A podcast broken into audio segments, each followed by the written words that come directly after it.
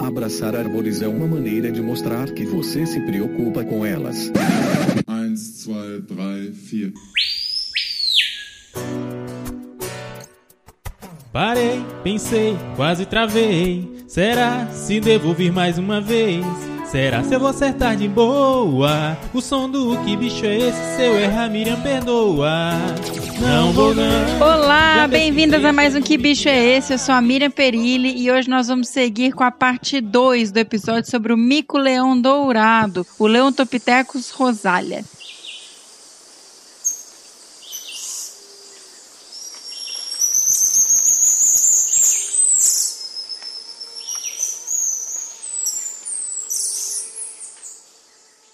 Para quem não ouviu, na parte 1, nós falamos principalmente sobre biologia, ecologia e história natural desses animais tão incríveis. E agora nós vamos seguir com a participação da doutora Cecília Quieruf, trazendo um pouquinho da história da conservação do mico-leão dourado. E em seguida eu conversei com o Luiz Paulo Ferraz, que é secretário executivo da Associação Mico-Leão Dourado, e vai falar mais um bocado aqui conosco sobre as iniciativas da associação que vem sendo feitas para proteger essa espécie tão emblemática. Bom, na parte da Cecília, né, gente? Lembrando que se você quiser saber mais sobre ela, volta lá no episódio 59, Heroínas da Conservação, Cecília Queruf, ou escuta a abertura do episódio anterior, que tem lá a biografia dela. O som desse bicho toca. Não faço ideia do que isso seja, mas mande um e-mail e não devolverá. Cecília, eu comecei a fazer umas perguntas de genética, falar essa questão toda de diminuição populacional, mas eu queria trazer um pouquinho dessa história, porque a história do mico-leão dourado, ela se mistura muito com a história da primotologia brasileira e com o começo da biologia da conservação no país. Por isso que acho importante a gente trazer isso também. Como é que uma espécie conseguiu mobilizar tanto esforço, recurso, mentes, e, e a sua história se mistura um pouco com a história do mico-leão dourado também. Então, eu queria que a gente falasse um pouquinho mais sobre isso, como que tudo começou, assim, trazendo. Começou, você era, você era pequenininha ainda, tá? Você não tá também nessa história toda, não. É, não, gente, não comecei com essa história, não. O Coimbra, em 69, ele estimou 300 micos-leões. Então o pessoal falou, não, a gente tem que aumentar a população tá. na natureza. E por quê? Era caça mesmo? É caça e ele era muito tá. visado para pet. Que nem eu disse, é um bicho muito bonito. O primeiro registro de mico-leão que existe foi na casa da Madame Pompadour, em Paris. Sério? Eu vi que ele foi descrito em 1500 e alguma coisa. É, exatamente. E ela tinha um como pet. Inclusive, ele foi descrito Olha. só depois disso. É, é, ele foi. O primeiro registro de descrição foi... foi depois, né? Isso. É, esse é o primeiro registro. Ele já imagina, 1500, depois já era capturado para ser pet. Mas imagina que exótico, né? Ela devia olhar para aquilo e falar: que bicho é esse? Imagina que ela dava de comida para o bicho, né? Eu fico assim, imaginando o que, que ela devia imaginar que ela devia dar de comida para o bicho, né? E o que eles contam, que o pessoal antigo conta, é que eles não tinham essa noção de grupo, eles não tinham essa noção de família e território. Então eles caçavam aquele tanto de mico-leão e punha tudo dentro das caixas. Que loucura. E se matavam. Então, assim, imagina a mortalidade, fora a mortalidade uhum. que é na apanha, né? Na, na captura. É, é, então eles não tinham essa noção que eles eram territoriais e eram agressivos uhum. entre si. Então, eles, eles morriam. E você imagina, se pra gente hoje é difícil capturar um mico-leão, imagina naquela época. Eles não sei nem como eles pegavam, né? Não, não devia ser no oco, ou sei lá, ou na, no pulsar, não sei, é. não imagino. Mas assim, devia morrer muito e o que pegasse jogava dentro da caixa, tudo junto. E era, devia pegar filhote, né? Bastante. Durante porque... a sei. Não sobrevive, viu, gente? Essa história de que, é, é, ah, vou ter um filhotinho de mico, não sobrevive. É muito difícil sobreviver. E morria muito por causa de caça e desmatamento também, né? Porque você imagina que, que a, a área do mico-leão está restrito bem à região dos lagos. E, então era assim, era a Baixada do Rio de Janeiro, já teve mico-leão no Rio de Janeiro. Então era de Itaguaí até Campos. Então, bem a área que foi mais colonizada é. primeiro no Brasil e destruída primeiro no Brasil. Por causa disso, né, quase que a espécie extinguiu. Então, o Coimbra, filho, na época, ele estimou que devia ter uns 300 micos-leões e o desmatamento Uhum. comendo solto, né? Aí, nessa época, foi, fizeram um esforço para aumentar a população em cativeiro, inclusive fizeram um workshop em Washington, com a participação da doutora. Debra Kleiman, que na época já trabalhava no zoológico de Washington, e fizeram esse convênio para criar um programa de conservação do mico-leão Tá. dourado, que era o zoológico de Washington, a- Uhum. o IBAMA, na época, não, não era IBAMA, era IBDF, na época, o IBDF na época, que hoje em dia, inclusive, quem toma conta das espécies ameaçadas é Sim. o Instituto Chico Mendes. E Tá. o WWF. Então, essas três instituições foram as primeiras que se juntaram e resolveram fazer esse programa. E foi nesse que você falou, que teve um, um Saving the Lion Marmoset, né? Que foi um, um evento, uma, uma conferência, isso. Pois, Isso foi em 1972 que eu notei.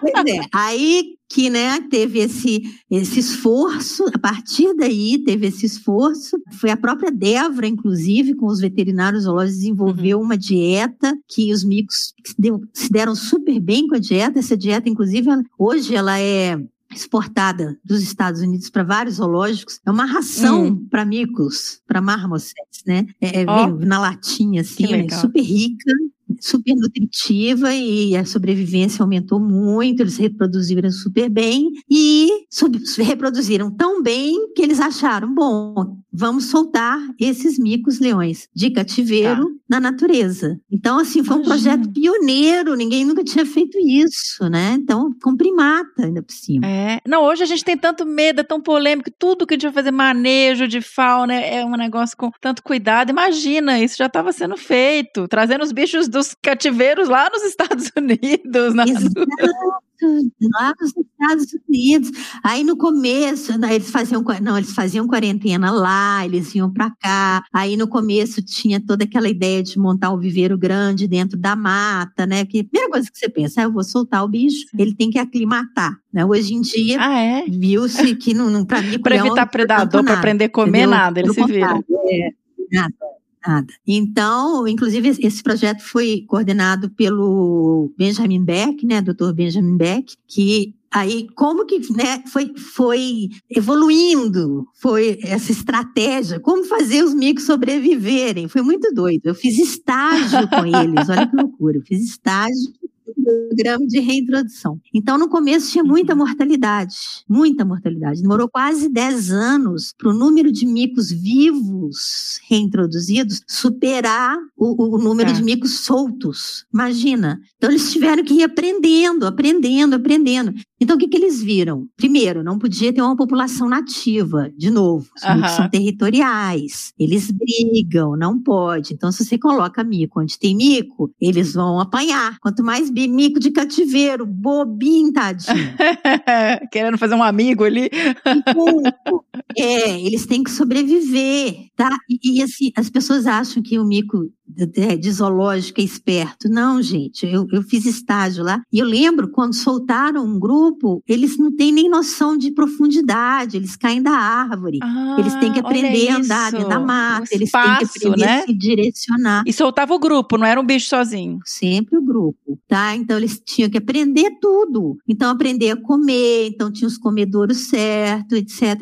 Então qual foi a conclusão deles? Que esses micos tinham que sobreviver e os filhotes desses micos eram mais Uhum. espertos que eles e os netos mais espertos ainda. Entendeu? Gente, isso tudo já está Uhum. publicado, sabe? São trabalhos fantásticos. Quem tiver interesse, me procura e tal, posso até passar. E, é muito legal. Eles chamaram, inclusive, de zoológico selvagem, né? Porque ele está no zoológico e está sendo mantido lá. Mas os filhotes e as gerações futuras se adaptam super fácil, porque eles já Que estão louco, naquele que ambiente, legal, né? gente.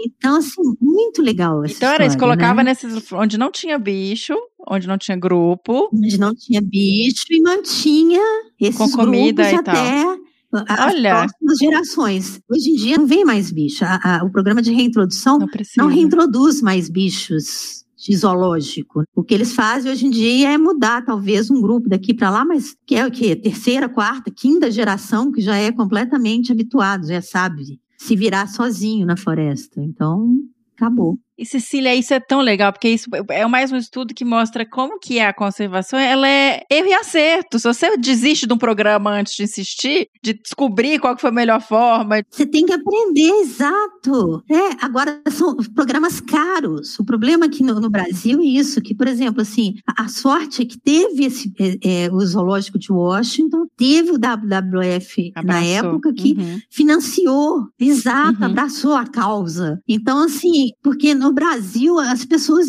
elas não têm dinheiro para fazer eh, eh, Sim. programas de longo prazo. Então, se fosse no Brasil, eu fico pensando assim, ah, no quinto ano teria desistido. Tipo, tá morrendo muito bicho, não tá funcionando isso. Tá? No quinto ano já falou, ah, é, não dá certo, gastamos muito dinheiro, o financiador está cobrando, e o financiador quer resultado, Sim. entendeu? E não é assim, não, é Não, assim que não é. funciona a conservação.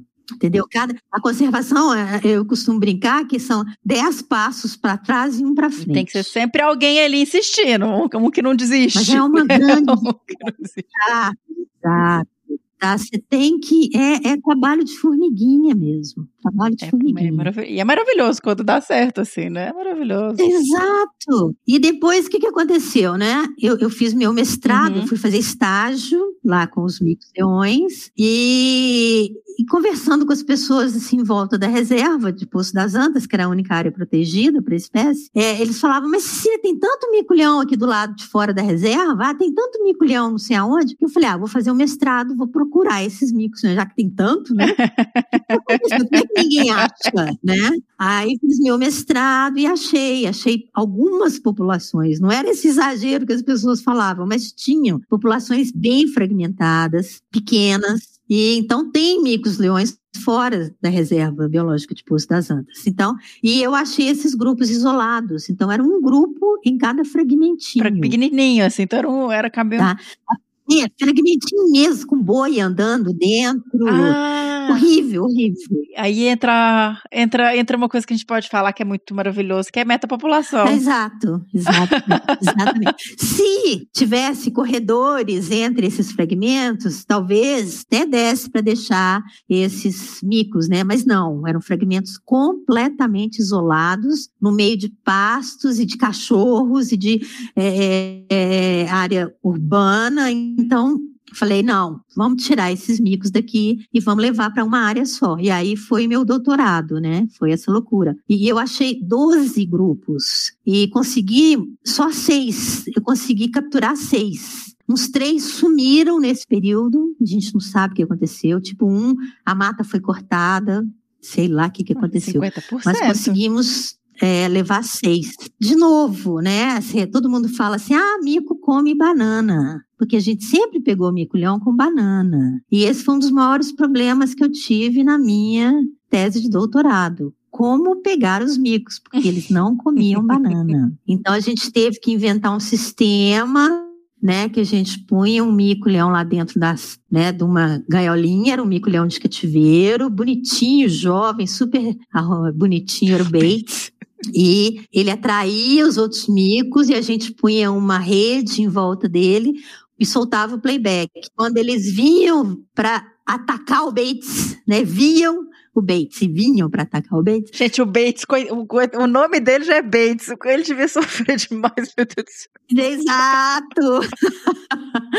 Aí a gente cortava a linha, caía a rede e a gente pegava um mico-leão, punha rádio, esperava ele ir dormir com a família. Aí a gente esperava ele dormir num oco fácil de mexer, de porque às vezes os ocos eram árvores lindas. Eu falava, Uhum. não vou cortar essa árvore, né? Então eu esperava eles dormirem num oco bem podre, bem ruim. Pegava a família toda e levava para a União. era, ah, então, isso é E coisa União, legal de trazer, porque o, a reserva de Poço Dantas foi criada por causa dos micos, né? E depois teve a União, que era uma que não tinha mico. Não É isso, tinha né? mico, não tinha mico. E eu achei essa área durante Olha o levantamento dos micos. Então, até isso foi interessante. Por exemplo, a Fazenda Rio Vermelho, né? É outra área que- de que eles soltaram micos reintroduzidos. Tá. Que eu também achei durante o levantamento. Então, a- além das áreas com micos, eu achei várias áreas vazias, sem micos. Então, que eles, que hoje em dia a gente está povoando, né? O pessoal da associação está levando o mico para lá e tal. Então, Isso está dando super certo também. Cecília, que trabalho maravilhoso de achar essas áreas, de achar esses grupos, de olha. De... Exato, porque não é só achar os micos, é achar áreas sem micos para colocar micos, né? É isso para povoar, né? Repovoar. Pra ir pra ter essa variabilidade genética. Tira os bichos que estão isolados e joga lá dentro do, do coisa. E a União, na época, era da rede ferroviária federal. E assim, quando a gente passa na BR, passava, né, porque já cortaram, era só eucalipto. Então ninguém dava valor para essa área. Aí eu não esqueço o dia que eu cheguei lá, eu entrei assim na, na, na, União, na Fazenda União, né, que era da rede, e o portão estava fechado. Eu falei, meu Deus, que lugar é esse? Deve ter um cachorro gigante, vai me atacar. Aí eu entrei sozinha. Eu, eu, raramente andava sozinha, era sempre estagiário, auxiliar. Mas esse dia eu falei, não, eu tenho que ir lá, porque eu tenho que pedir licença para trabalhar nessa área e tal. Porque pela imagem de satélite era uma área grande. E eu achava que era só eucalipto. Na hora que eu subi assim, o morro, que eu olhei assim, eu olhei em volta, era mata pura. Gente, foi a melhor sensação do mundo. Falei, essa área aqui é um tesouro. É um tesouro, tá? Aquela mata atlântica exuberante, assim. Eu falei, é aqui mesmo. Aí fui entrando, o Olha portão estava fechado porque era dia de pagamento. Olha que coincidência, porque nunca ficava fechado. Aí conversei com o gerente, falou: claro que você pode fazer levantamento aqui. Aí rodamos a área toda, e eu, estagiário, rodamos a área toda, soltamos playback, etc. Não tinha mico-leão. Aí eu falei, gente, essa área é perfeita para repovoar. E dentro da. O pessoal falava assim, mas como é que você tem certeza que já teve mico-leão dourado aqui? Falei, gente, fica a 50 quilômetros de Poço das Antas. Tem uma pele de museu na, atrás da área, na margem do rio Macaé, que fica atrás. Tem, você está entendendo? É, é, muito perto. Já foi conectado, né? Já foi. Exato, não tem como não ter tido mico-leão. Aí eu lembro que o Coimbra virou para mim e falou assim, na época, o Coimbra Filho, né? Ele era fã desse projeto. Ele virou para mim e falou assim: lá tem Guanandi? Ele, eu virei para ele e falei assim, nossa, Coimbra tem muito, lá metade é brejo. E falei, ah, perfeito para mim, Leão, perfeito, pode soltar lá que vai dar super certo. Olha Gente. que legal. Não, muito bonitinho Coimbra. Cecília ficou até arrepiada, porque imaginei a emoção de vocês Exato, descobrindo né? essas coisas, assim. Olha, achamos uma área, vamos conseguir pôr os bichos. Nossa, né? essa área foi.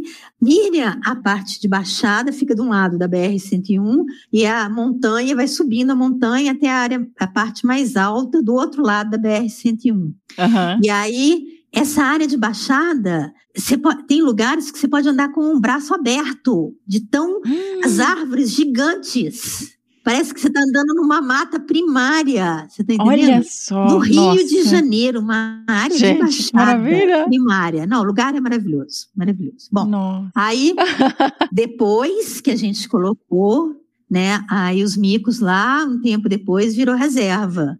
É a reserva União. Sim. E, nossa, ainda bem, porque a área é maravilhosa, era marav- assim, e hoje em dia essa área já quase que dobrou de tamanho, tá? O ICMBio foi, Restauração. foi exato, restauração é, é, é, foi né, é, comprando, né, negociando as áreas no entorno. Então a reserva hoje em dia tem quase o dobro de tamanho. E já tem mico praticamente em tudo. A gente soltou Que aqui legal. 42 micos, foram 42 indivíduos. 40, 42 indivíduos. Aí, em 12, an- 10 anos, vamos colocar. A gente, o primeiro mico foi em 1994. A gente parou de mon- monitorar em 2006. Então, você Tá. imagina, a gente sabe toda a história desses micos. Quem casou Olha com isso. quem, quem saiu da onde, foi pra onde, tudo. Toda. Parece novela. A gente conversava igual novela. Pois é, dá pra fazer um livro. A família. Exato, a gente brincava, falava assim. Você lembra fulano, o T1 daquele grupo tal, casou, encontrou com fulana do grupo tal, não sei o que, já formaram um grupinho novo. Ele tava tão sozinho, achou. a gente sabia a história de todo mundo. Que E quando a gente maravilha. saiu de lá, já tinha mais de 300. Então, você imagina hoje, né? Eu, eh, em 2006 já tinha mais de 300. Isso na União, ou isso... Na União, na Reserva União. E em 97 virou reserva. E Tá. para mim, o mais emocionante é que no decreto, tá? No decreto de criação, tá escrito que a Reserva União foi criada para proteger os micos leões dourados. Ah, isso é uma emoção, porque a gente que colocou eles lá, né? Foi, Sim, foi. você que encontrou a reserva. Imagina. Então, assim, foi muito legal. E hoje em dia ela já aumentou de tamanho, né? E o- Uhum. o, o, o mico-leão, por causa de todo esse trabalho, ele passou de criticamente, você imagina, tinham 300 indivíduos, e chegou a 3.600. Olha Só só. com esses manejos, né, que a gente fala, com Uhum. esses trabalhos todos de soltar bicho de cativeiro, de acompanhar bicho de cativeiro, cuidar de bicho de cativeiro, mais esses bichos isolados que a gente eh, conseguiu resgatar e manter. Então ele passou de criticamente ah, eh, em perigo para em perigo. Né? Então ele mudou de categoria por causa de manejo. De sucesso, né? Assim, de- de, Sucesso, conseguir. exato. Porque tem muitas espécies que mudam de categoria de ameaça porque você descobre uma nova população ou porque você conhece mais aquela espécie, vê que a área de distribuição dela é muito maior. No caso do mico-leão dourado, não. Foi esse trabalho para a conservação da espécie, sabe? Uhum. Foi específico para isso. Isso foi muito importante, muito importante. E tem muita gente envolvida. Muita gente envolvida. Não é um trabalho, sabe, meu, não é um trabalho da doutora Débora Klein, não é um trabalho do, do Coimbra Filho, não é um trabalho, é um trabalho de muita gente envolvida. E multidisciplinar, né? Porque você tem que ter gente de todos os grupos. É. Multidisciplinar. Hoje em dia, inclusive, o, o associa, quem faz toda a parte de gestão do, do, do programa de conservação é a Associação Mico Leão Dourado. E eles têm um programa grande de produção de mudas para reflorestamento. Então, para aumentar essas áreas de floresta, porque atualmente o problema maior é hábitat. A gente não tem mais tanto problema de cativeiro, que é tudo já controladinho. A gente já está com indivíduos, conhece bem a ecologia, sabe como é que é, já sabe como é que é, muda de lugar, como é que transfere uma- um grupo para o outro. Então, assim, o problema agora é achar área. Sim, e aí você tem que, que plantar, né? Não tem como, não tem outra área. Não tem. É, o mico-leão de novo foi pioneiro, né? Porque foi a primeira espécie que ganhou um viaduto vegetado em cima da BR-101, que é uma coisa que a gente já viu, existe na Europa, já tem anos, e agora tem, porque o que, que acontece? A BR-101 foi duplicada e isolou populações. Uhum. E, e, aí ainda por cima colocam uma parede de concreto. Quer dizer, eu já tive notícia, inclusive, de mico-leão atropelado na BR-101. É um problema, realmente. Sim. Então, além dessas, dessa ponte vegetada, o pessoal pode até ver no YouTube, tem- eles estão usando essas pontes mesmo, normais, de primatas, e os micos estão atravessando na boa, o que é, um, é muito bom. É uma boa notícia, eles estão atravessando as Uhum. pontes É maravilhoso. maravilhoso. Então, assim, ah, ainda bem, né? Porque se fosse um bicho que não atravessasse ponte de jeito nenhum, ia ser um problema, né, pra gente. Então, né, sempre tem um problema. Aí veio a febre amarela, que matou muito mico-leão, e, e, de novo, matou mais mico-leão em áreas mais que tinha mais ocupação humana. Eu fico falando com o povo, quem passa é febre amarela é a pessoa para o macaco, não é o macaco para a pessoa. Não, é o contrário. Para mim é o contrário, Uhum. sabe? O pessoal fica, ah, porque o macaco está transmitindo febre. Não, é a gente que está matando os macacos, sabe? De febre amarela. Tá Sim, doido? também, exato. Não, não é assim, não. Eles morrem muito mais rápido. Impressionante. E por causa da febre amarela, inclusive, teve uma pesquisa da Fiocruz e desenvolveram uma vacina é, para febre amarela e estão vacinando parte da população de micos-leões com essa vacina, que é experimental e tal. Mas né, espero que não precise testar, né? é Aquela coisa, né? A gente só vai ter certeza se tiver outro surto de febre amarela, mas espero que não tenha, É. né? Mas Eu fiquei na dúvida saber. disso, porque eu vi que pro bugio É. eles estavam vacinando os bichos, mas aí eu queria saber se para os bichos na natureza mesmo, assim, os mico-leões, se eles têm essa. É, eles desenvolveram a vacina para os Sim. micos-leões, é. Porque, assim, foi meio que um pânico quando descobriram a quantidade que tinha morrido. Não, vamos, vamos fazer. E foi uma experiência, foi um, um- desenvolvida pela Fiocruz mesmo. Então, Uhum. Bem interessante, lá no CPRJ, com a ajuda do Dr. Piscinati e tal, que também, que se não fosse ele lá com os micos lá e Uhum. aguentando, né? E aí, né, quando você pensa assim, ah, tá tudo resolvido, tudo resolvido. Aí aparece a população de micos-leões da Bahia Nossa. em Niterói, né? Aí, e eu falei, não, eu, não esqueço quando em 2000 o Piscinati veio com essa notícia, ó, tem mico-leão. da Bahia, né, que é o Leontopithecus crisomelas, em Niterói. Já foi visto mais de uma vez. Aí foi aquela confusão, quem que era responsável por desenvolver o projeto, quem, ah, aquela coisa, até que a, a, a doutora Débora me convenceu a criar uma ONG só para fazer esse projeto. Aí eu criei o Instituto Primatas e foi a primeira coisa que o Instituto Primatas fez na vida, foi lá fazer o levantamento. Ah, isso quando, Cecília? Do, é, 2009. A gente fez um levantamento e achamos micos leões da Bahia em Niterói. A sorte é que eles estavam ali na Serra da Tiririca, não tem mico-leão dourado lá, e assim, ainda tem uma certa distância da população né, nativa de mico-leão dourado, porque eles hibridam, Nossa. tá? Eu tenho até fotos de, de, de híbridos. Gente, que, pesa, que pesadelo, meu Deus do céu. Bota pesadelo nisso. Assim, a gente tem foto de híbrido de uma ilha que a pessoa soltou grupos das duas espécies. Olha, para mim são uns monstrinhos, né? Porque eles são pintados. Nossa. Eles têm as duas cores, eles são dourados e pretos, sabe? E não tem um padrão, assim, são esquisitíssimos. Mas onde que eles se encontraram? Onde que tem esse registro? Porque aí você falou que não tá. Pra chegar nessa área. Numa ilha, Tá. numa ilha, isolados, no- numa ilha no litoral do Rio, estão lá, estão Tá. lá.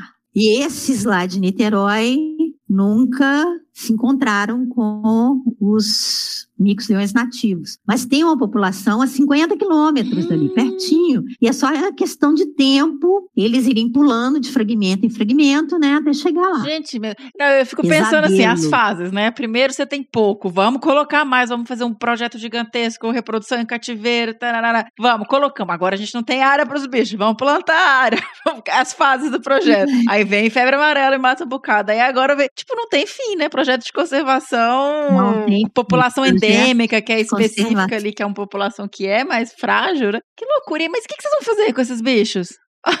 Aí, Pois pois, é. é. Aí, na época, o Instituto Primatas, que eu criei, Fundadora e... a gente fez um levantamento, eram 200. É muito já para um Aí, levantamento época, inicial. Débora Klamer falou: você é muito mico-leão para mandar para cativeiro, exatamente. Então vamos translocar para Bahia, vamos levar de volta para Foi um Bahia. programa de Aí incremento da tivemos que achar uma população área na Bahia. Bahia. Exatamente. Tivemos que achar uma área na Bahia.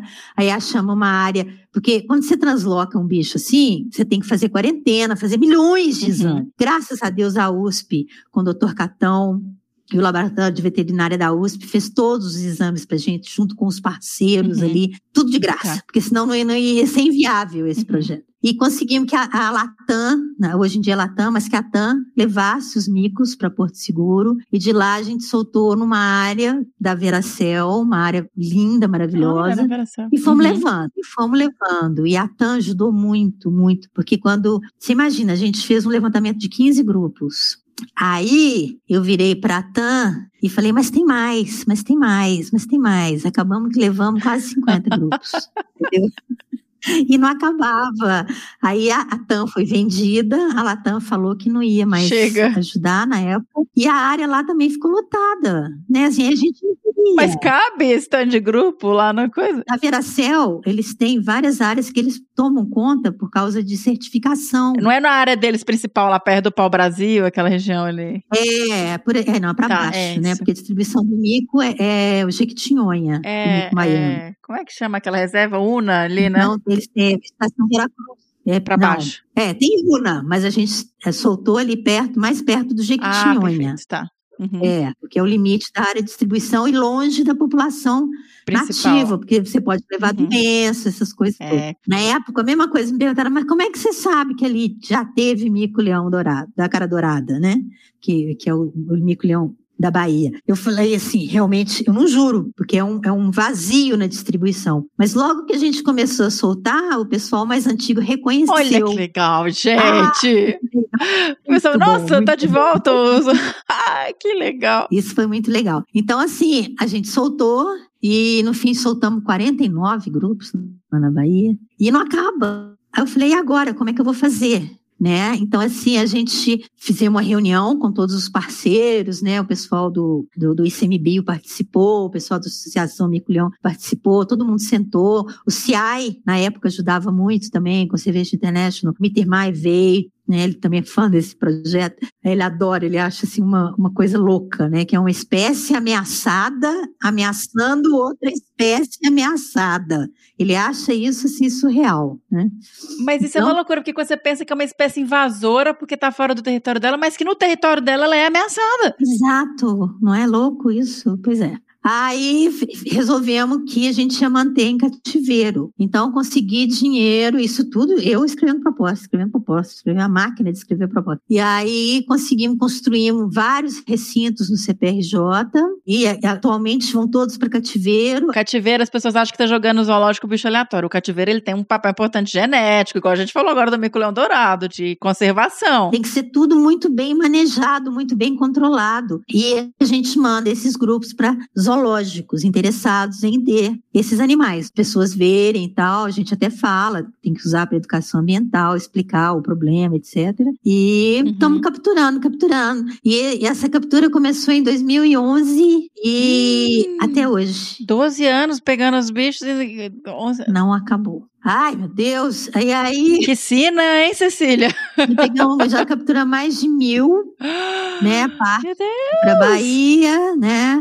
E parte está em cativeiro, parte está em zoológico e estamos aí. Então tem épocas que eu tenho que parar meio que para achar zoológico. Uhum. Então a ideia é essa. Então eu estou entrando agora nessa nova fase do projeto, porque não acaba. Mas está conseguindo segurar, já diminuiu bastante, não chegou nos dourados. Muito. Não, é que eu falo. Tem gente que critica, fala assim, não vai acabar nunca. Eu falo, gente, se eu não tivesse começado, já tinha chegado nos dourados. Já estava com problemão. Você não desibrida, né? Acabou. Não, não, isso, isso é, é complica demais. Isso... É, é o fim de uma espécie. Se deixasse essa população de invasores expandir, eles iam chegar lá no Dourado e. Que bom que vocês acharam esses bichos, porque já tinham 200, gente, não era pouca coisa. E da onde que esses bichos vieram? Quem, vocês têm essa... Depois a gente descobriu, foi um morador lá da região que soltou. Ele tinha no quintal da casa dele, tá? E ele mantinha esses casais, eram três casais. É, dois de mico-leão da cara dourada e um mico-leão dourado. E aí ele soltou. Tem um programa gigante para tentar restabelecer os bichos. Vai um cara lá só de três casais e consegue 200 indivíduos. Não, é impressionante. Parece que veio tudo de um casal só. Entendeu? A gente que fez isso, um trabalho gente, genético. Porque na época que eu fiquei sabendo disso, eu, eu, tinha o risco, inclusive, de ser híbrido, né? Já que tinha um dourado. Mas não, Sim. são então, ó, não são híbridos, são micos saudáveis, são lindos, micos tá. lindos. E, e impressionante que eles vieram de tão poucos e não tem nenhum sinal de consanguinidade. É. Que loucura. Loucura, né? Loucura. Esses bichos são e, mas aí ele deixou os bichos pro mato e pronto. Deixou, e eles foram reproduzindo, reproduzindo, reproduzindo. E é engraçado que eu usei, eu fiz modelagem com Vortex e, e deu certinho. Uhum. Sabe, no ano que eu fiz o levantamento tinha 200. Depois de não sei quantos anos tinha tanto. Eu falei, ai, gente, que legal você poder ver isso, né? Laboratório, né? Um laboratório vivo, né? Sim, que, que loucura. loucura. Então, eu continuo nessa luta. Hoje em dia, o INEA é parceirão nosso, que é o Instituto Estadual do Ambiente do Rio de Janeiro, porque esses micos invasores estão dentro de um parque estadual tá? Então, assim, é inclusive interesse do INEA que a gente tire essa espécie invasora. Então, hoje em dia eles são parceirões nossos. É, o, o Tiago, que é o biólogo que trabalha lá com a gente no Rio, trabalha com eles, ajuda eles lá como guarda-parque, inclusive, e eles têm ajudado uhum. muito o Tiago. Eles, ah, hoje em dia, estão é, dando alojamento. Nossa, assim, essa parceria também foi outra coisa, outra joia para gente tá? Porque demorou para acontecer, mas agora tá muito legal, tá muito legal, tá? Porque assim, às vezes eu fico pensando assim, meu Deus, se eu morrer amanhã, o que que acontece? Você tá entendendo? Às vezes eu fico pensando assim, que quem que vai continuar? Mas hoje em dia tem gente que pode continuar, sabe? O próprio Uhum. INEA já sabe como é que são as coisas, como é que acontece, eles já estão ajudando a gente até com material, tá bem legal. É um projeto muito importante para ser interrompido e fica na, na minha mão, sabe? Não quer. É, tem que dividir. É, tá louco. Isso é, muito- isso é muito maravilhoso também, de- dessa questão de formar mais gente. Inclusive, se for pensar, o Mico-Leão Dourado deve ter formado muito primatólogo, né? Exatamente, formou, sabe? Assim, eu acho, inclusive, podia ter formado mais, mas o campo era muito, muito duro, era Sofrido. dureza. O nosso estagiário que aguentava oco a oco, Quanto tempo que você ficou poucos. fazendo oco a oco, Cecília? Fiquei curiosa agora. nossa, eu fiquei uns dois anos fazendo oco a oco, oco a oco, nossa senhora, todo mês. E o seu trabalho tem, ele é maravilhoso, né? Sua tese. O Fernando estava até comentando É, comigo. tem- é, é, gente, tem. Eu finalmente transformei a minha tese em PDF e estou disposta a disponibilizar para quem quiser. Finalmente. Por favor. Eu, eu não consigo parar para publicar. É um pecado isso. É um pecado. É Entendeu? um livro mesmo, né? É um livro, são mais de 300 páginas. Então, assim, eu sentei e eu fiz minha tese na época que não tinha PDF tão simples assim. Por exemplo, os mapas eu tive que fazer alguns à mão, né? Então, assim, loucura. Ai, gente, imagem de satélite. Mas eu aposto que é muito mais bonito em termos de descrição, de, de relação, né? Ou a imagem de satélite, eu fui lá no, em São José dos Campos, no INPE, comprei as imagens de satélite no Caramba. papel e tive que interpretar, colorir cada fragmento. Arrumei uma estagiária para me ajudar, que colocou em cima do papel quadriculado e contou tá, cada hectare. Assim que foi feito. É impressionante. Então, quem quiser o PDF, escreva para Cecília que ela disponibiliza. Exato. É. Eu já tô falando que eu quero, tá? Fe- Realmente é um, calhamaço, assim, ó. É um calhamaço. É inglês, viu, gente? Ui. Não. Mas tem muita informação lá, muita informação. E realmente é, é, é, eu assumo que não consigo parar para publicar. Não consigo. Porque quando eu, eu- o pessoal me critica muito que eu não publico, falo, gente, quando eu tenho tempo, que eu não, eu, eu- não sou rica, eu tenho que trabalhar, sabe? Eu faço consultoria, eu faço. Pra, eu tenho que viver. Nunca ganhei um tostão Aí você tá apagando fogo o tempo inteiro. Ah, meu Deus, inva- bichos invadindo aqui, vamos correr lá. Ah, meu Deus, temos aqui, vamos lá. Nu- Nunca ganhei, imagina, desde 2009 eu trabalho com esses micos em Niterói, nunca ganhei um tostão desse projeto, eu sempre fui voluntária. Mas como? Nunca, nunca, nem bolsa. Cecília! Então eu, eu tenho que trabalhar e manter o projeto escrevendo proposta. Aí o pessoal critica, não, você não publica. Eu falo, gente, quando eu tenho tempo de sentar e escrever, é para escrever proposta para conseguir dinheiro, entendeu? Então Que loucura. é loucura, eu sei que é uma loucura, mas Não, mas é que, que dedicação aí que, né? Não, mas gente, como assim? Alguém tem que pagar, Cecília. Você tá maluco? Não, eu estava fazendo as contas, eu já cheguei nos 2 milhões. Esse projeto já custou 2 milhões. Aí o pessoal falou, nossa, é muito. Eu falo, não, se você for dividir pelos anos que a gente tem, Sim. não é muito, sabe? E no começo, eu tinha uma equipe de quê? Seis, sete pessoas que eu pagava salário, carteira assinada para todos, que era o que ia mais caro, encargo trabalhista para todo mundo, entendeu? Então, assim, se você for ver, não é muito. E eu sou de graça, o alojamento é de graça lá na, na Tiririca, na Serra da Tiririca, né? Onde estão esses invasores. O, entendeu? A gente, o, o- a USP, né? O, o- o laboratório de anatomia comparada, de patologia comparada da USP, fez os exames de graça, então a TAM transportou de graça. Você tá entendendo? Se eu fosse ainda pagar isso, tá ferrada, É, tá ferrada. É, É, não, pra isso esse é tempo, que isso, não é muito de jeito nenhum. Eu não ligo, não. Sabe, dá certo. Muito, acho que o Mico Leão tá muito melhor, sabe? Realmente não arrependo, não arrependo de nada. Ai, Cecília, que. Assim, olha, tem um episódio só trazendo a trajetória da Cecília, que eu vou lembrar e vou colocar aqui pra quem quiser conhecer um pouco mais. Eu tô, assim, maravilhada aqui, um pouco brava aqui no final. Falou, como assim você tem que estar recebendo pra isso tudo que você tá fazendo? Mas, Mas encantadíssima. E que episódio delicioso. Que bom que é conversar com você. As ordens. Amei. E espero que as pessoas tenham entendido todo esse trabalho com o Mico Leão. Foi Sim. importantíssimo, muito importante. Não, e para a moçada nova entender toda essa dedicação, todo o processo de construção de um projeto de longo prazo, de conservação, conhecer um pouco mais da biologia do bicho, que também é fascinante. 34, 35 anos trabalhando com os bichos que você tem, É muito aproximado. 34 anos trabalhando. Tem algum momento, assim, você deve ter um monte, mas um momento muito marcante, assim, dessa trajetória, ou de contato com os bichos, ou essa, igual você contou que você achou, olha lá, entrou e viu, putz, essa, essa área aqui de mata. Quando eu vi a união, aquilo foi emocionante. Foi emocionante. Ah, teve vários momentos. Por exemplo, assim, quando a gente conseguiu capturar o primeiro grupo usando aquele mico de atrativo, tá? Porque você imagina, eu consegui o dinheiro, eu tinha uma equipe e não conseguia capturar os micos. Tá? Eu, eu, eu- eu entrei em paranoia total. E aí a gente pegou um grupo. Eu falei assim: eu vou desistir do projeto. Nesse meio tempo, a gente Uhum. pegou um grupo com a armadilha. Ah, então, e translocamos esse grupo. E aí não tinha como voltar atrás. Você tá entendendo? Porque tinha um Uhum. grupo translocado, mas nenhum outro caía. Senão é tipo, por quê? Você jogou só um grupo ali, né?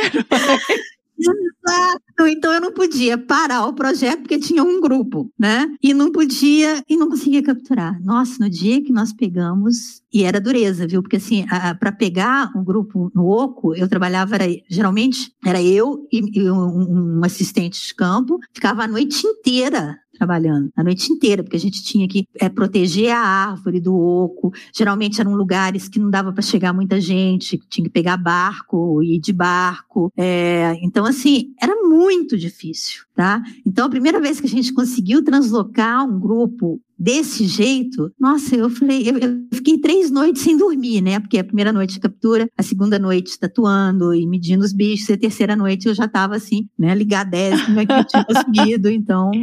Mas imagina a comemoração de ter conseguido descobrir o método para fazer isso, né? Então, Foi, foi, foi uma coisa que maravilha, gente. fantástica, fantástica. Ai, que história bonita, que legal. É.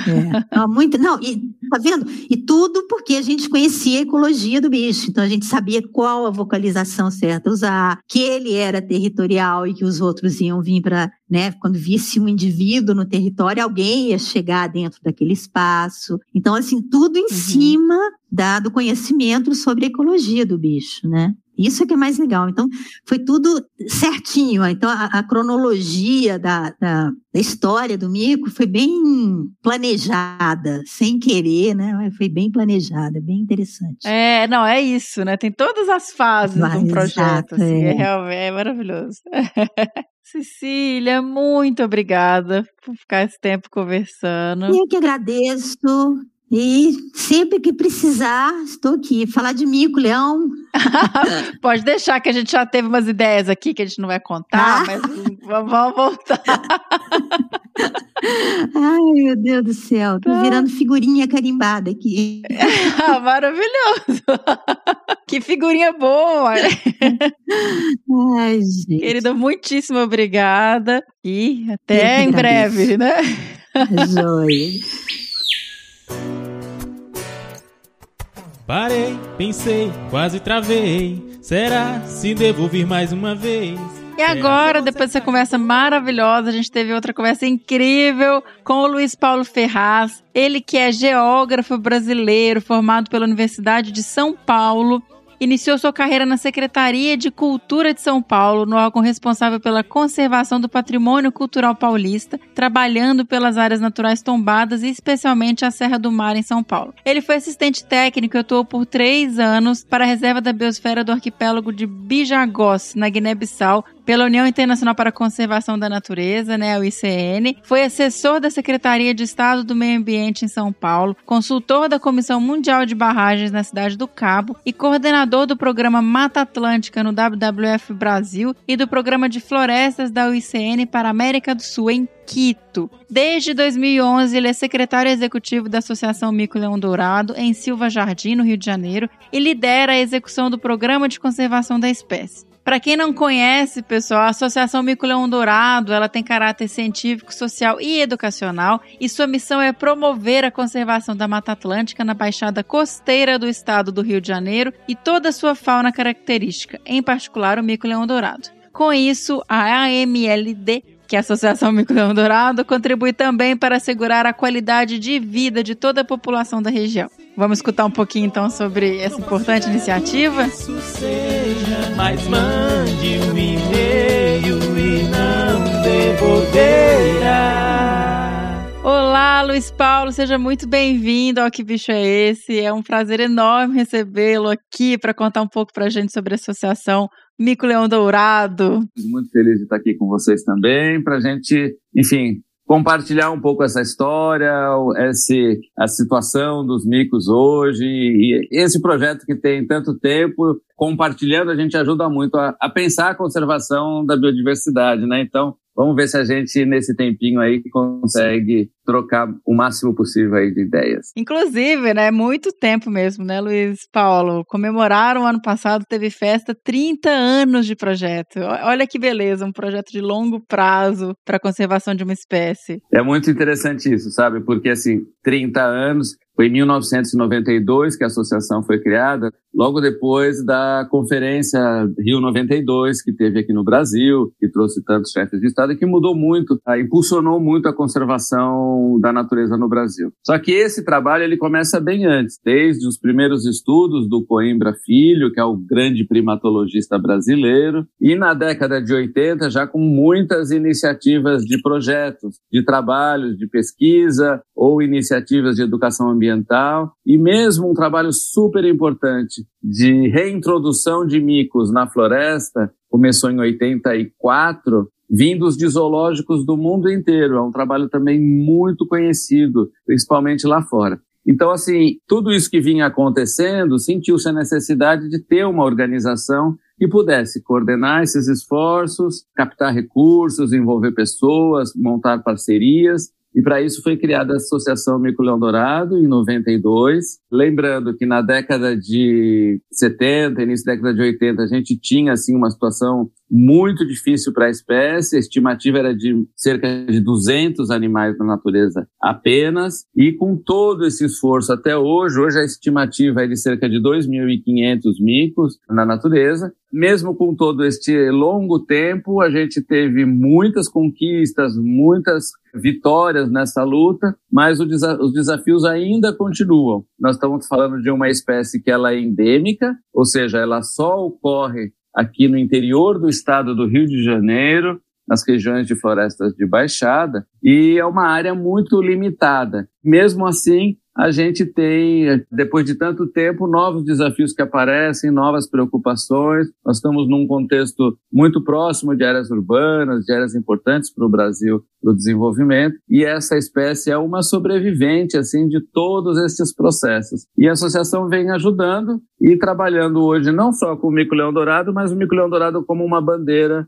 para a conservação da Mata Atlântica, para o engajamento das pessoas para proteger a natureza, enfim. Esse tem sido o nosso trabalho aí nos últimos anos. É maravilhoso, gente. Se entrar no site, tem uma linha do tempo, tanto com a formação e, e o tempo de estudo do, do Mico-Leão, e também com esse mudança de status, né? De 200 indivíduos para 2.500. Então, olha a importância de um projeto de longo prazo, porque conseguiu realmente dar, dar esse incremento populacional para uma espécie, mas ao mesmo tempo ainda tem lidado com muitos desafios, né? E aí eu queria Exato. um pouco trazer isso, quais que são as ações hoje do, do, da associação. Gravando com a Cecília, ela trouxe um pouco também da história, da, da todo esse manejo de metapopulação que foi feito, de né, com os zoológicos internacionais. E eu não eu queria saber se esse tipo de manejo de população ainda é feito hoje em dia, ou hoje, com uma população um pouco mais estabelecida, elas estão se caminhando um pouco mais é, assim, com conexão, tentando fazer que isso aconteça de forma natural, né? Sem esse manejo é, exito que a gente fala, com outros, um suporte de associações zoológicos. Duas coisas diferentes. Primeiro que essa questão dos zoológicos, é, não só ela é, foi muito importante, como a população de cativeiro dos zoológicos, ela continua fazendo parte até hoje da nossa, do nosso programa de conservação. Por quê? Porque a gente sabe que, em caso de uma catástrofe, de um problema mais sério com a espécie, de uma doença. Nós temos esta população de reserva, que a gente pode considerar assim, e que a gente sabe que esse esforço foi com muito sucesso e que, se necessário, podemos fazer de novo. Então, não se faz reintrodução de animais de zoológico desde o ano 2000, há mais de 20 anos, mas existe um manejo da população de cativeiro, ou seja, tem uma pessoa hoje parceira nossa do zoológico de Atlanta que ela tem o controle genético aí da população de cativeiro e ajuda a coordenar o deslocamento de animais entre zoológicos. Isso é muito legal porque mantém a diversidade genética e acaba com o comércio envolvendo os trocam entre eles e, e isso reduziu bastante também a pressão que o tráfico internacional, que foi um dos grandes problemas do mico para a espécie. Agora, hoje, aqui no terreno, na, na, na nossa região, nós ainda fazemos muito manejo em termos de é, o que a gente chama de, não é uma reintrodução, mas a translocação. Então, muitas vezes a tá. gente tem um fragmento de floresta que a gente começa a ter muitos animais num território muito pequeno. Por que, que é tão importante e necessário, às vezes, fazer essa translocação? Tirar de um fragmento e levar para o outro. Porque os micos, eles não atravessam áreas de pastagem, que são a maioria aqui no nosso território. Né? Então, eles se sentem protegidos dentro da floresta, eles se sentem protegidos no interior da copa das árvores. Eles até atravessam áreas pequeninas pelo chão, mas eles precisam das, das árvores para circular em grandes distâncias. E ela é uma espécie territorialista, e os bichos é, vivem, cada família precisa de mais ou menos 50 hectares de floresta para viver. Por isso, quando um jovem precisa arrumar uma namorada, criar uma nova família, ele tem que sair do grupo e procurar uma jovem de um outro grupo. E é isso que dá essa diversidade genética. Então, às vezes, a gente precisa tirar de um lugar e levar para o outro, porque o território começa a ficar muito saturado e aí eles vão começar a ter é, reprodução dentro, dentro, da mesma família, o que é um, um, um desastre para a conservação. Então, esse manejo ainda é feito. Portanto, só para concluir, o nosso objetivo para salvar a espécie da, do risco de extinção é conseguir consolidar uma população viável, ou seja, uma população de pelo menos 2 mil micos, vivendo em pelo menos 25 mil hectares de florestas protegidas e conectadas. Ou seja, a gente precisa de um território grande, com florestas integradas, conectadas, e uma população de pelo menos 2 mil micos nesta, neste bloco de floresta. A gente tem hoje mais de 2 mil, 2.500 é a estimativa, só que com a fragmentação do território, a gente não tem um, uma, um único bloco de florestas que tenha esta população e essa. A gente tem mais de 25 mil hectares na área toda, mas a gente não tem uma população ainda que a gente possa dizer que ela é geneticamente viável. Por isso, esse nosso esforço muito grande Entendi. de trabalhar com a conexão dos fragmentos, com a restauração de florestas, com a facilitação para que a gente não precise fazer o manejo, para que os bichos mesmo circulem na paisagem. Exato. Isso é muito interessante desses programas, né? Porque é uma, é um, uma coisa de cada vez. Então, ok, a gente conseguiu é? aumentar a população, mas agora a gente precisa que eles comecem a se virar e andar sozinhos no território. E Exatamente. aí, é, eu estava inclusive olhando no site e já tem umas imagens bem bonitas, assim, de antes e depois de restauração. Eu queria que você trouxesse um pouquinho, porque é uma restauração que é para essa conexão, para esses corredores, mas que é super interessante, porque é com envolvimento também como da comunidade para viveiros, né? Então, conta como é que Exato. tem sido feita essa iniciativa de restauração. A gente faz a restauração florestal basicamente com dois objetivos. O primeiro é para ampliar o habitat, que é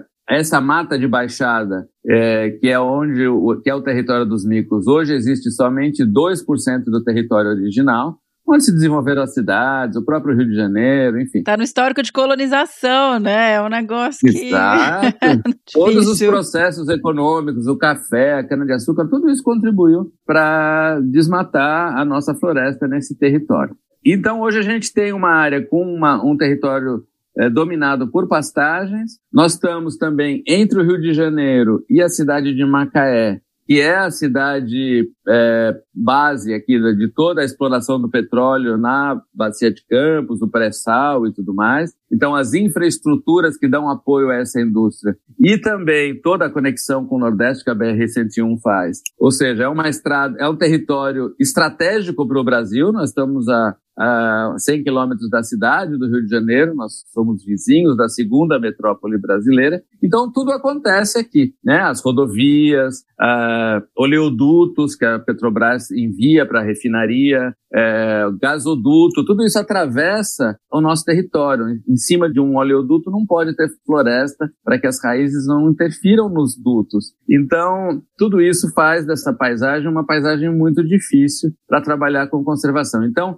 a conexão desta paisagem é fundamental e enfrenta esses vários desafios. Nós temos duas reservas biológicas e a maior parte do território são propriedades privadas. Então, conhecer e conversar com quem mora, envolver as pessoas, os proprietários rurais, os agricultores e tal, é fundamental. E isso também facilita muito o fato da associação ter tanto tempo de trabalho, porque as pessoas conhecem a gente, conhecem os funcionários, são pessoas que, que nasceram aqui na região. Tudo isso é muito importante, né? Às vezes a gente tem um projeto de dois anos para fazer uma ação com um patrocínio só que termina esses dois anos, o projeto acaba, se nada continua, você gera frustração e não consolida relações de confiança, que são muito importantes.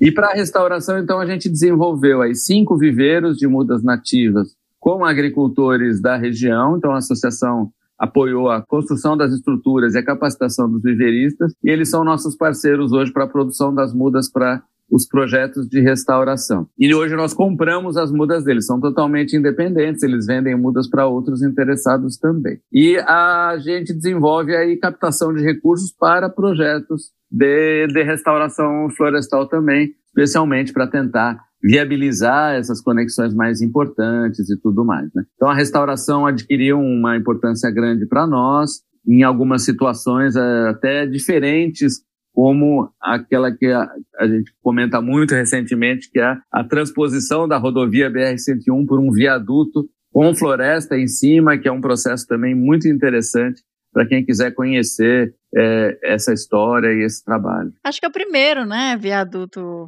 florestado feito por, com o objetivo de conservação e tal. Não... A gente tem um, um, outro na rodovia dos Tamoios, em São Paulo, ele é numa, é numa uma escala um pouco menor. A última vez que eu tinha visto, ele não estava ainda operacional. Tem um para uma ferrovia no Nordeste, me parece, mas em rodovia federal, com este porte, é, com este objetivo muito claro de apoiar é, uma espécie ameaçada de extinção, porque ali tão importante ou mais importante do que o problema de atropelamento, que é um problema bem sério, é, tem essa questão que eu venho falando da diversidade genética, a duplicação de uma rodovia que iria isolar uma reserva biológica. Os bichos já não iriam mais atravessar de um lado é, ao outro. Barreira total, né? Uma barreira total. Então, é, nós lutamos muito para conseguir esse viaduto. O ICMBio fez todo o trabalho de licenciamento. A concessionária Autopista Fluminense é, fez a obra. Foi um processo, teve um processo judicial que o Ministério Público Federal teve um papel super importante.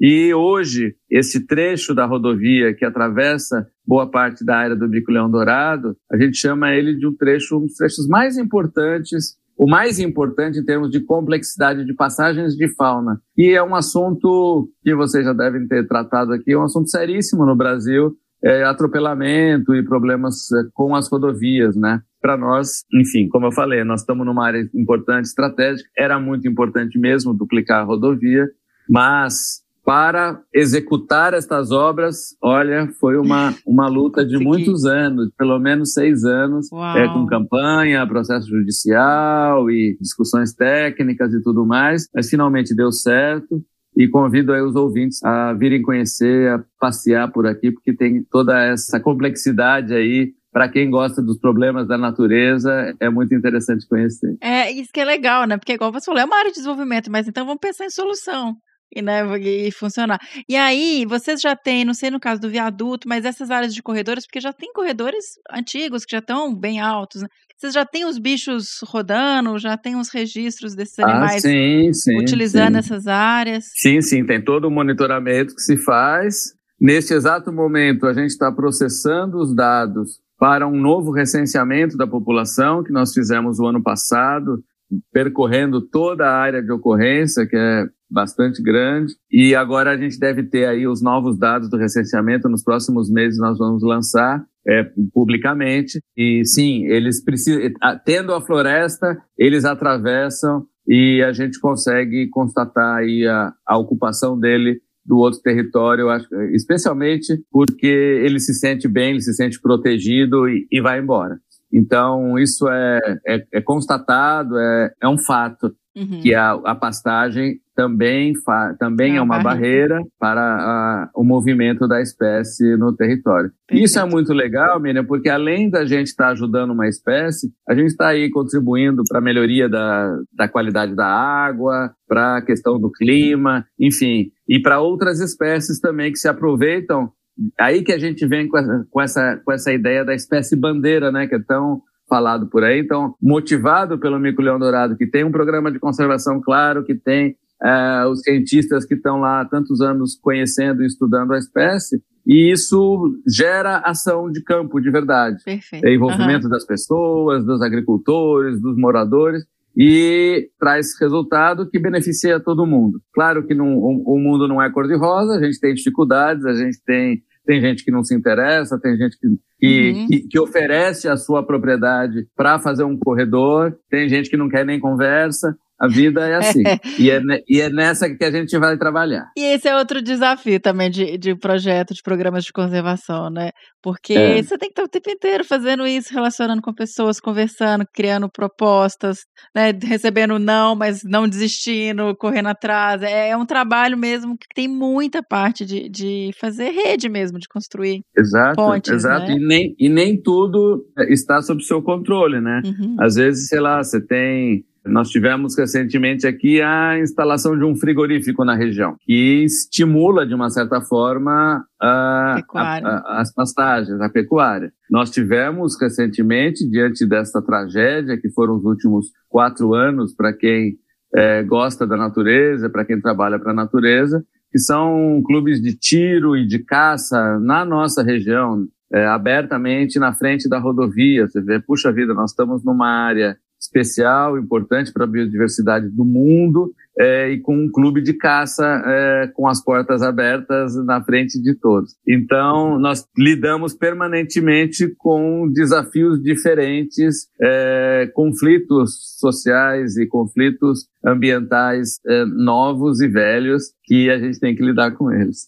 E eu vi também uns vídeos dos micos atravessando umas pontes. A gente chama de passagem copa a copa. Essa, passagens é, aéreas. É quase como uma passarela de pedestre Isso. ligando um lado ao outro da rodovia. Perfeito. Isso foi feito porque ali não dava para pôr uma corda. Ele até atravessa uma corda, mas como é uma rodovia de trânsito muito intenso, caminhões e ônibus, o vento levaria esse bichinho de 60 gramas longe. Então uma, a estrutura teve que ser sólida para proteger o bicho para ele poder atravessar com segurança. E as imagens mostram que eles usam, isso é muito legal. É, muitas vezes nas discussões a gente foi até ironizado. Ah, quem é que vai ensinar os bichos depois a atravessar tal? E o viaduto ainda não. O viaduto está em processo de, de, de crescimento das árvores, os micos ainda não estão atravessando. Mas quem tiver curiosidade de entrar na nossa página do Facebook ou no YouTube da Associação Mico-Leão Dourado, fazendo aqui o nosso, a nossa propaganda, claro. vai encontrar lá imagens das nossas câmeras que nós colocamos com vários bichos que já estão atravessando. Né? A gente tem imagem de tamanduá, tatu, é, cachorro do mato, é, são vários bichos, paca, que as câmeras já flagraram em pouco tempo, é, utilizando a estrutura do viaduto. Então, assim, é possível, é isso que a gente quer mostrar, né? Uhum. Não precisa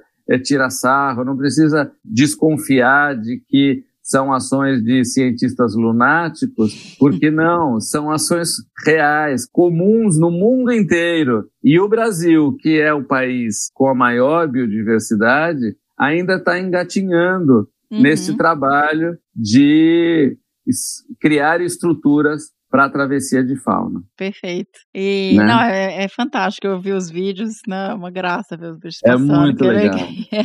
e aí, falando em cientistas, né? É, eu vi que tem um trabalho belíssimo também com relação à febre amarela e à vacinação, porque isso foi uma tragédia também para os bichos, né? A febre amarela. Exato. Olha, foi a maior tragédia desta história do programa de conservação, porque é, em 2017 nós tivemos esse surto que não foi só aqui no Rio de Janeiro, mas em muitos territórios da Mata Atlântica, Minas Gerais, Paraná, São Paulo, é, uma onda de, de febre amarela é, silvestre que atacou, é, foi a maior tragédia dos primatas da Mata Atlântica. Então nós tivemos populações inteiras de vários primatas, os bugios, por exemplo, foram muito afetados, muito frágeis e foram populações inteiras foram perdidas. No caso do mico-leão dourado demorou um pouco para a gente ter a primeira vítima, nós fomos monitorando, até porque é muito difícil encontrar um mico morto recentemente e que a gente pudesse pegar ele levar para um laboratório para constatar se é mesmo febre amarela. Quando nós conseguimos, foi mesmo um, uma sinalização vermelha aí muito, muito difícil para todos nós. Os, os nossos levantamentos constataram que em dois anos foi perdido 30%, 32% da população de micos aqui na bacia do Rio São João, no interior do Rio de Janeiro. Isso é muito grave, ou seja, se em dois anos nós perdemos 32, o risco de perder tudo é, era muito grande. Foi aí que iniciou, nós tivemos a sorte, nós temos a sorte grande de ter no nosso território e como sócio da Mico Leão, membro do nosso conselho, um, um, cientista, Dr. Marcos Freire, que é da Fiocruz, especialista, um dos maiores especialistas em febre amarela no Brasil, e é proprietário rural ainda, tem mico-leão na fazenda, Olha. na fazenda dele em Silva Jardim. E ele, junto com o professor Carlos Ruiz, que é daqui da Universidade Norte Fluminense, com o Centro de Primatologia, com o CPB, que é o Centro de Primatas é, do ICMBio, é, esse, esse conjunto de organizações ajudaram a desenvolver a vacina para os micos, que foi testada no Centro de Primatologia. É uma dose pequenina da vacina que é dada para a gente. Uhum. Foram testados, resultados muito bons. E até hoje a associação continua vacinando. Então a gente captura os animais na floresta, leva para o laboratório é, já aqui na nossa sede nova, que nós temos aí um laboratório para o trabalho que é feito com a população silvestre e é aplicada a dose da vacina e, e eles retornam a, ao seu lugar de origem. Então, até hoje foram vacinados 320 animais já, e vamos continuar é, é, vacinando e aguardando aí as, todas as sinalizações que nós temos é, de resultado positivo. Esse surto deu uma baixada, não evidentemente por conta da vacina, mas esperamos que a vacina tenha é, contribua para fortalecer pelo menos essa geração e que isso se seja é, replicado para outras espécies. Já no sul também estão começando com o, o, o, bugio e vamos ver se a gente consegue aí conter realmente essa ameaça. Isso é uma sinalização para nós, Miriam, muito importante do quão vulnerável é o trabalho de conservação no caso de uma espécie é, com uma população pequena, num território limitado, ou seja, de repente, mesmo com mais de 30 anos de trabalho, um caso, uma situação nova pode levar a, a, a, a, a um retrocesso. Antes da crise da febre amarela, essa população tinha alcançado 3.700 e poucos animais. Então, pela primeira vez na nossa história, a nossa curva foi negativa, né? Desde aqueles 200 iniciais, agora a gente tem esta, esta situação é, de perda de animais na floresta. Então nós corremos o, o risco de ter que recomeçar a fazer trabalho de reintrodução, de mandar avi avião com micos de isótopos, seria um, um, um, horror, seria muito duro. A gente sabe que é possível, que já fizemos uma vez, podemos fazer outra, mas seria um retrocesso enorme. Felizmente, as primeiras informações que a gente tem do novo censo parecem indicar uma recuperação boa e vamos bom. aguardar aí para ver esse, esses dados novos que vão sair daqui a pouco. É, nossa, que bom, porque é, é tão complicado isso mesmo, população pequena, um efeito aleatório, não planejado pode causar um impacto. E é isso, né? Não dá para parar, é um projeto realmente que precisa seguir precisa continuar recebendo recurso e tudo mais para manter esse trabalho. Às vezes um desequilíbrio ecológico para uma população pequena com o crescimento do número de predadores, a ação humana, que nós somos as principais ameaças à biodiversidade, né? É, a ação humana para alguma atividade, o uso de agrotóxicos, são vários os motivos que podem levar aí a essa situação. No nosso caso, foi uma crise de febre amarela, que além de tudo afetou as pessoas. Então tivemos mortes de pessoas na região e tivemos pessoas ignorantes também matando os micos, achando que é. os animais eram transmissores. Então a ignorância também mata, né? É, não, é, é complicado, né? Então, a gente está num período difícil de, de acreditar de a ciência, né? De ter um pouco mais de. E aí, até trazendo um pouco essa, essa parte, da, que é um pouco da comunicação, né? O nosso papel é de comunicar e de, de trazer aí a, a parte mais científica da história, eu vi que vocês têm um projeto também de longo prazo de educação ambiental. Imagina, 30 anos, eu não sei quanto tempo tem, mas vocês já têm crianças que cresceram e hoje já são porta-vozes, provavelmente, do projeto. Exato. É, outro dia a gente recebeu aqui visita do secretário de Meio Ambiente de Casimiro de Abreu, que é um dos municípios onde nós trabalhamos, e ele conta que quando ele estava na escola, ele veio, ele foi visitar Poço das Antas e conhecer o projeto, né? Então, são situações que hoje nós temos até funcionários se aposentando, que as suas famílias cresceram com recursos do seu salário, do trabalho das pessoas na conservação da natureza, é, tem impactos das mais diversas formas, diretos ou indiretos, na vida das pessoas. E mesmo assim, a gente sabe que precisa ampliar esses impactos, a gente precisa. É, esses últimos anos tristes da história do Brasil mostram também que a natureza, a ciência, a biodiversidade foram tão atacadas e tão Sim. negligenciadas por por um governo de extrema ignorância, além de extrema direita, mas que tinha a natureza como alvo. Exato. Uhum. A gente ouvia a gente falando para que serve o mico-leão dourado, a gente na televisão, é, como que isso fosse uma coisa normal, uma brincadeira normal. É, a gente viu o quanto esse estímulo à caça é, afetou projetos de conservação. Né? Para as nossas equipes que fazem, que fazem os monitoramentos no campo, é, cruzam com gente armada que está lá caçando. Né? Então isso é normal, não pode ser normal. Não, né? Nós temos que nos a gente não pode se acostumar com essa barbaridade, porque a caça tem que continuar sendo crime numa situação dessa. Então é, nós retrocedemos muito e precisamos, por isso que é tão importante esse tipo de trabalho de comunicação que vocês fazem, ampliar o alcance do nosso trabalho, do nosso discurso, da nossa capacidade de sensibilização das pessoas para mudar de lado mesmo, para trabalhar para proteger o que resta, porque o que resta já é muito pouco. Nós aqui da nossa parte agora abrimos um parque ecológico, se me permite, permite falar um pouco. Ah, ah era aí que eu queria chegar. que ótimo. Vamos lá. Porque assim a gente quer sabe, parar de, parar não, mas ampliar o nosso impacto para além de nós mesmos, ou seja, daquelas pessoas que já conhecem, trabalham e ajudam a proteção. Os biólogos, os geógrafos, os comunicadores ambientais, nós precisamos a, a alcançar o maior número de pessoas possível, porque nós estamos perdendo essa batalha da comunicação para a conservação, né? Então precisamos reverter esse quadro. Então, Sim. o parque é uma oportunidade que a gente quer dar de as pessoas conhecerem melhor essa história pessoalmente. Né? A gente sabe que um trabalho como esse num podcast é super importante. Mas se a pessoa consegue ir na mata e ver uma família de micro-leões dourados, ela, isso pode mudar a vida de uma pessoa, porque é tão espetacular, é tão emocionante, é tão bonito você estar tá ali que não tem como o cidadão mais frio e pessimista do mundo não se tocar com uma cena daquela. Né? Uhum. Né? Então, a gente quer ampliar essas possibilidades,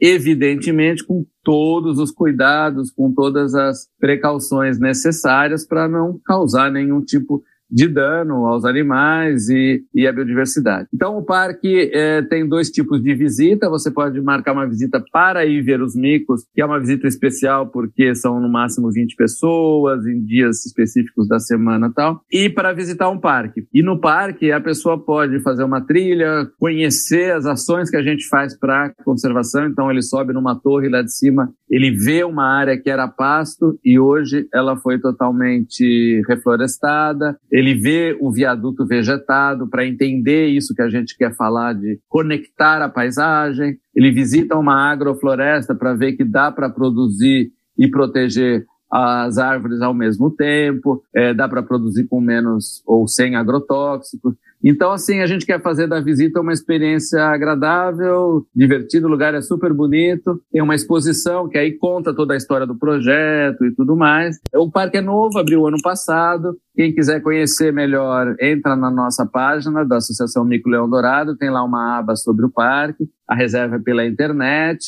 e a gente vai ficar muito feliz de receber as pessoas para conhecer de perto, para ver de perto essa história. Aproveito para convidar você também. Eu tô aqui é, louca já para Da próxima vez a gente faz um podcast ao vivo lá. Exato. Sabe porque eu, eu assim, é isso, né, é, Luiz? Você sensibiliza a pessoa, a pessoa quando ela conhece, quando ela vivencia aquilo, ela tem muito mais cuidado, muito mais respeito, muito mais apego. Claro. A, e a gente tem muito isso para pássaros, para aves, com birdwatching, com coisas assim. Por que não tem isso com as espécies também, tipo primatas, mamíferos, que você tem a oportunidade de ir na natureza e ver o bicho em vida livre, sem ser um pet, sem ser nada disso, ali solto, Exatamente. com seu comportamento é, é... natural. Isso é maravilhoso. Dar a oportunidade para as pessoas gostarem da floresta. Exato. Porque a maioria acha que é tudo mato cheio de mosquito.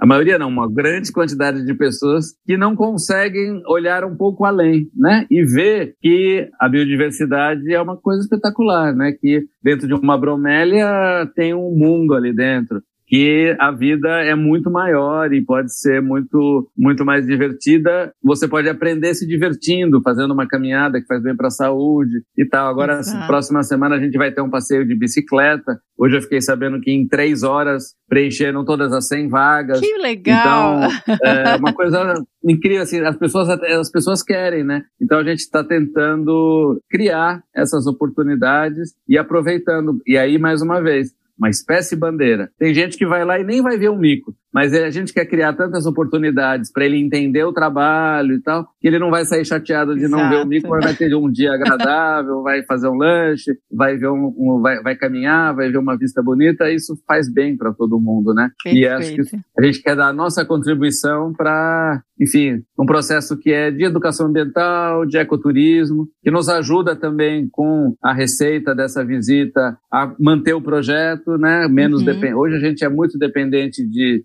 doações internacionais, então a gente precisa não só o Mico Leão Dourado precisa sobreviver, como a Associação Mico Leão Dourado também. Luiz Paulo, eu só tenho a agradecer por você compartilhar essa história com a gente, tantas ações tão importantes. Fiquei tão animada, tô louca para ir conhecer o parque. Vou dar um jeito Olá. de ir. E eu queria, é, eu não sei como é que funciona hoje a associação, mas a gente tem muitos estudantes que nos escutam. Nos escutam. Então, como é que é? Tem oportunidades de participação, de estágio, de envolvimento, pesquisa? Sim, a gente tem um programa de de estágio. Pretendemos abrir em pouco tempo o trabalho voluntariado, assim que o parque começar a ter um volume maior de visitantes para nos ajudar na operação. A gente espera também poder contar com, com apoio também de, de, de voluntários, de, de guias que estejam em fase de treinamento e tudo mais. As pesquisas a gente faz principalmente articulado com as universidades. Nós somos uma instituição de, de apoio à pesquisa, embora não sejamos uma, uma instituição é, propriamente de pesquisa. Então, a gente trabalha com a ciência, ajudando a produzir conhecimento, mas é, nós não temos uma equipe de de, de cientistas eh, como funcionários, nós temos equipe de campo, temos é, cientistas nos nossos, no nosso conselho e tudo mais, mas a gente sempre trabalha aí em parceria. Então, pesquisadores que tenham temas interessantes, correlatos, que queiram trabalhar com a gente, são sempre muito bem-vindos. Tem vários tipos de trabalho que a associação apoia também. Então, mas o mais importante é a pessoa primeiro conhecer, se motivar, ver que é, que é aquilo que ela quer, que ela tem vontade, que ela quer dar o, o sanguinho dela um pouquinho para para ajudar na conservação e a gente estudar como pode ser feito aí alguma forma de colaboração, de parceria, enfim. Ah, maravilhoso, que bom. Muitíssimo obrigada. A gente vai colocar todos os links para o site, Instagram, mídias sociais ah, no, no, no post para quem quiser acompanhar um pouco mais. Maravilha. Super obrigado, Mira. É um prazer enorme estar aqui com vocês e com os ouvintes do podcast. E vou continuar ouvindo, esperando que é, vocês tenham muito sucesso, porque a nossa tarefa é muito árdua de levar conhecimento, de estimular as pessoas a trabalhar na área ou a gostar da natureza e dar sua contribuição da forma que puder porque a batalha é grande e vale a pena. Vale a pena porque esse país é muito rico. A gente passou por um momento muito duro e já viramos esta página de uma certa forma. E mesmo assim o desafio é enorme. Então vamos juntos e super, super obrigado. Bom, sem mais, só agradecer. Obrigada. Imagina, obrigado você. Ai, maravilhoso. Parei, pensei, quase travei. Será se devo vir mais uma vez?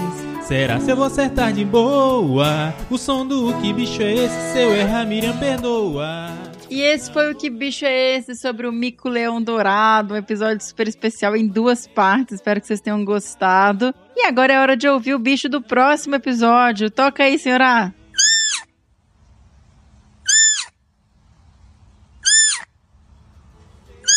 Lembrando que se você souber ou desconfiar que bicho é esse que a gente acabou de tocar o som, mande sua resposta para bicho@desabrace.com.br. Mas manda mesmo, viu, gente? Tô com saudade, tô recebendo e-mail nenhum, o que que tá acontecendo? Nos siga nas redes sociais, no Facebook em Desabraçando Árvores Podcast, no Instagram arroba Desabrace, no Twitter também arroba Desabrace. Siga os nossos podcasts no Spotify, na Amazon, no Orelo, na Apple Podcasts, no Google Podcasts, no Castbox, no Deezer.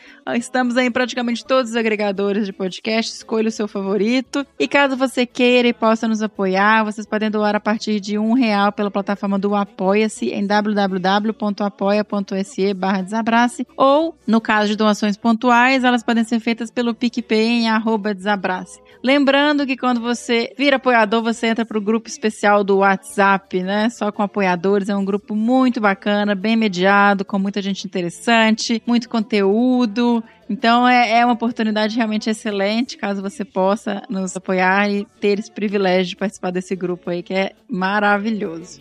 Então é isso, obrigada pela audiência e até o próximo Que Bicho é Esse? Enquanto o som desse bicho toca, não faço ideia do que isso seja, mas mande um e-mail e não devolverá.